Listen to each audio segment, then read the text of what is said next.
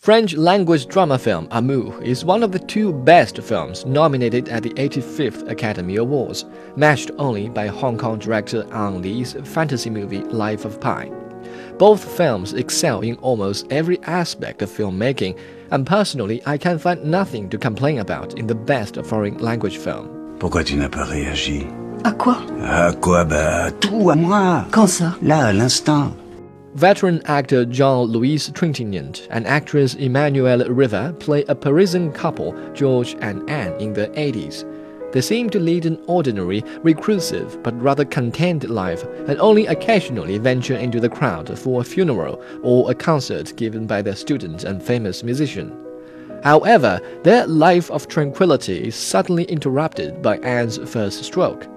Then unsuccessful operation leads to her continual physical and mental debilitation. Meanwhile, George promises to never again send her to the hospital and takes care of her at home. Promets-moi une chose. Quoi Je t'en prie, ne me ramène plus jamais à l'hôpital.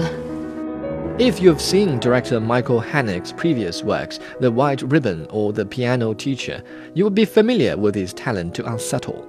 In this piece, he bases the story on an identical situation in his family and therefore is able to reproduce with great patience and in extreme detail the life of an elderly couple under the grip of a terminal disease. How to manage the suffering of someone you love?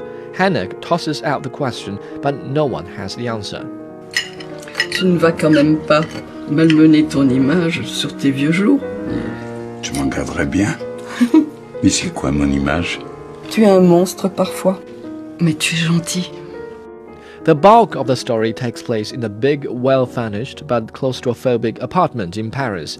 The couple may be well off, but they have only each other to hold on to. Cinematographer Darius Khondji's skill enable viewers to perceive the quiet desperation surrounding the life of the elderly couple. Each shot speaks volumes about the suffocating force of aging. Trintignant and Riva, both in the 80s, put on great performances. Their secret is never to show unnecessary emotion. You may or may not notice the absence of background music. Either way, it attests to the success of the cinematographer and the actors. With all these fantastic elements in his favor, the director unravels the unwelcome part of human life that no one dares to face or discuss. Vous avez votre vie, c'est bien comme ça, laissez-nous la nôtre. D'accord Some would say it is a love story about an elderly couple who depend on each other to survive. But in fact, it invites the audience to ponder moral questions regarding age and death.